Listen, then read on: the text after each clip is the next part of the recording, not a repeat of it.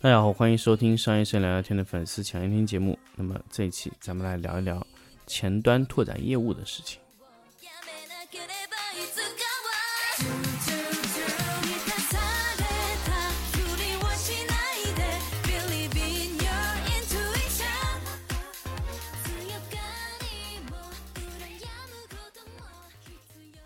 大家好，欢迎收听新的一期商业摄影聊聊天粉丝强先听节目。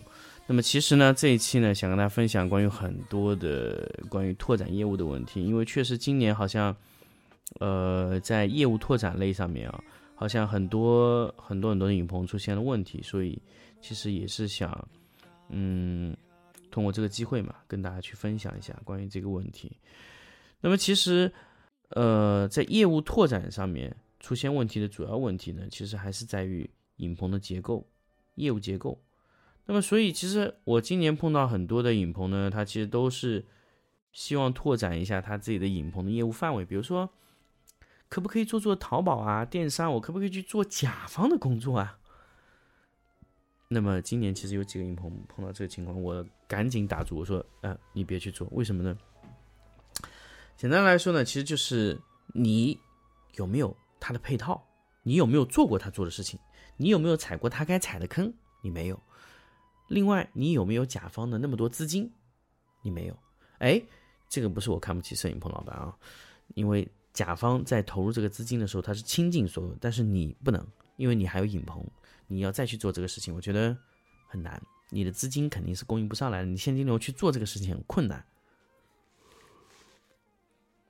所以我相信，你光光只是做了一个，大家知道摄影这个维度在。电商这个地方，其实你占有到的工作资金占比，其实可能低于百分之十吧。你扩大十倍的去做前端东西，你的利润可能还保证不了有十倍。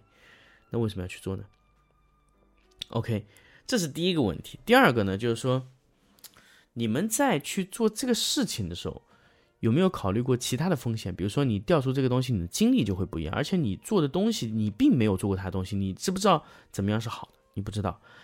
再来，这个人员配备，你知不知道怎么样配备人？配多少设计师？多少物流仓储？啊，推广怎么配？品牌怎么做？你没有，所以很难。好，做甲方这条路行不通，怎么办呢？往前端推进怎么样？哎，我们以前是执行端，我们能不能去做策划呀？OK，策划你也可以做。那么我去找一堆策划的人来做做这事情，我把策划端的钱也赚了，可能吗？不太可能。我也特别特别想做这个事情，后来我发现其实策划和执行是两种类型的工作。打个比方吧，嗯，策划是一个食材。呃，我很喜欢用餐厅去打打比方，比如说我们是执行端，那么我们说我们就是餐厅，那么呃，我往前推进，比如说我把嗯、原材料也解决了，可能吗？可能可行，但是前提是你要有非常强大的供应链基础，你才可以去做这个。策划也是一样，就说你可以去做那个，但是前提你的。策划的能力要比外面的策划能力要强很多，你才可以去抢大市场。你有吗？你不一定有，对不对？所以你要往前端做的前提，一定是自己先有这样的案例，才能去往前端，而不是你说我今天去招一些策划来去帮我做一个拓展这个功能，我也要去接，这不太可能啊。所以你可以首先去拓展自己的一些。小小的一些业务范围，适当的去做啊，然后慢慢的把策划往外推，这种可能性是有的。那么说了这么多，就是咱们影棚往哪个方向去去去去去拓展是最好的呢？其实现在来说，可能往视频方向拓展是最好的，因为这个是最接近而且最能快速的去适应的。为什么呢？因为首先灯光类平面在转移过去的时候，其实压力不是特别大。那么视频呢，摄像呢，可能这个你可以去找一些摄像师来解决，但是灯光类的问题，平面的摄影师啊，转去传统的这种视频啊，它其实在灯光这个维度，它不需要重新学，其实它能快速的去适应，而且它能比传统的一些视频类的一些，呃，会好很多啊。这个确实是传统的视频的短板就在于灯光啊，但是如果平面转过去呢，灯光的问题就会小很多。那么你可能只需要配备剪辑、调色和摄像师就可以了。所以很多东西它可以平移过去做。所以视频和平面的结合应该是最佳的方案。所以，嗯，这一类的拓展我是绝对支持的，因为这个确实是。呃，未来一个比较大的方向，你现在快速的去做整合，也是对你的业务的拓展。所以以后就是一个影棚如果没有视频业务外包呢，它在接接业务的时候就会有一些问题啊。这个是比较好的一个业务拓展方式。那么其他还有什么我觉得不推荐的呢？其实就是很多，比如说，嗯，你要去做更多事情，比如说你想把页面也做下来啊，那个也做下来。我觉得这个很困难，因为你在去做页页面设计或者说品牌设计的时候，其实这个都是要增加新的团队的。你不如以合作的形式去和传统的一些品牌公司去合作，来去做大家共利、互利共赢的东西。因为在那个维度你是不专业的，在你这个维度他是不专业的，所以相大大家相互之间的一个默契的配合就会很重要。那么，呃，回过来说就是。咱们在运作这个影棚的时候，在今年这么困难的情况下，咱们要做的什么？我觉得首先是扩大你的业务规模。就比如说，你可能品本来像老毕这样的影棚，只能拍一些家具家纺类的，那么你可以慢慢的向小产品去拓展，比如说拍一些茶叶啊，各种一些小的产品，比如说拍鞋都可以做。为什么？因为虽然你的影棚是非常大，但是其实你完全可以去接一些小的业务来填充一些空档，让摄影师保持一直有东西拍摄的状态会比较好，而不要特别在意这个价格。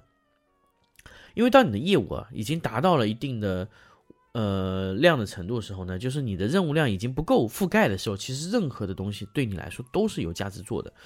呃，如果你的任务量已经非常少，那么当你的任务量你觉得在这个阶段，在比如说满繁忙起来做不了的时候怎么办呢？那么其实你就是要去储备一些比较价位低的摄影师，去做低成本的工作。其实我们也在做这个事情，我们现在在想能不能做一两百块钱的工作，那么有一批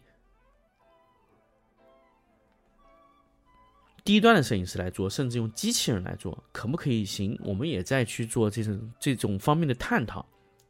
因为早几年，可能也不算早几年，去年吧，我和几个设计师的朋友也在聊这个事情，说咱们把高端的钱赚了，对吧？我们把高端的钱赚了是没有问题，但是其实低端才是大市场，所以在中国这个阶段，其实你做什么天猫啊、淘宝啊，可能还不如拼多多一个人干的干的漂亮，他就是做低价位的，直接给你们干死啊！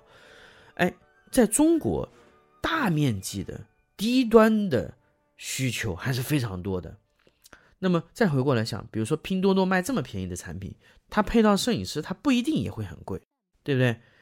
那甚至我们再说，价格再低的产品，它在广告投入上也会更小。所以，所以就是你们其实，在后期去呃选择这种拍摄的方式的时候，一定会去用成本更低的方式。就是我们怎么样把这个成本降下来。这个难度很高，所以我们也在考虑用低成本的方式去迎合一些市场，完全做跑量。因为我现在这个工作模式，就是你把影棚改造成工厂模式以后，你完全可以去做低成本，因为你在控成本，你这个模式去可以控制成本，所以你需要有一套固定的、成本很低的拍摄流程。这个可不可以行呢？我觉得也可行啊，因为你你你有些。呃，低价位的一些市场，就是你可以使用一部分的助理啊，低端摄影师啊，甚至你的相机都可以降低要求，因为五 D Two 吗？不需要，你只要能拍就可以了。那么现在我们的方案就是说，把高端相机淘汰下来，给到低端的去产品去使用。那么这种方式呢，其实我们现在使用下来的可能可行。今年我们也会去做尝试，就是使用，嗯、最差的产品啊，最差的一些器材，然后摄影师是工资是最低的去去做这个事情，甚至最后用机器人来拍，二十四小时不停的去去做这个事情，是否可行？我们现在在尝试啊，呃，也是从这种方式去扩展一下自己的这个这个。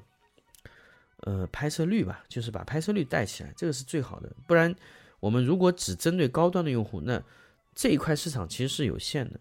那么，如果我们在这段位置碰到了新的对手，就会我们对我们的整个整个这个业务结构就会有压力、有影响。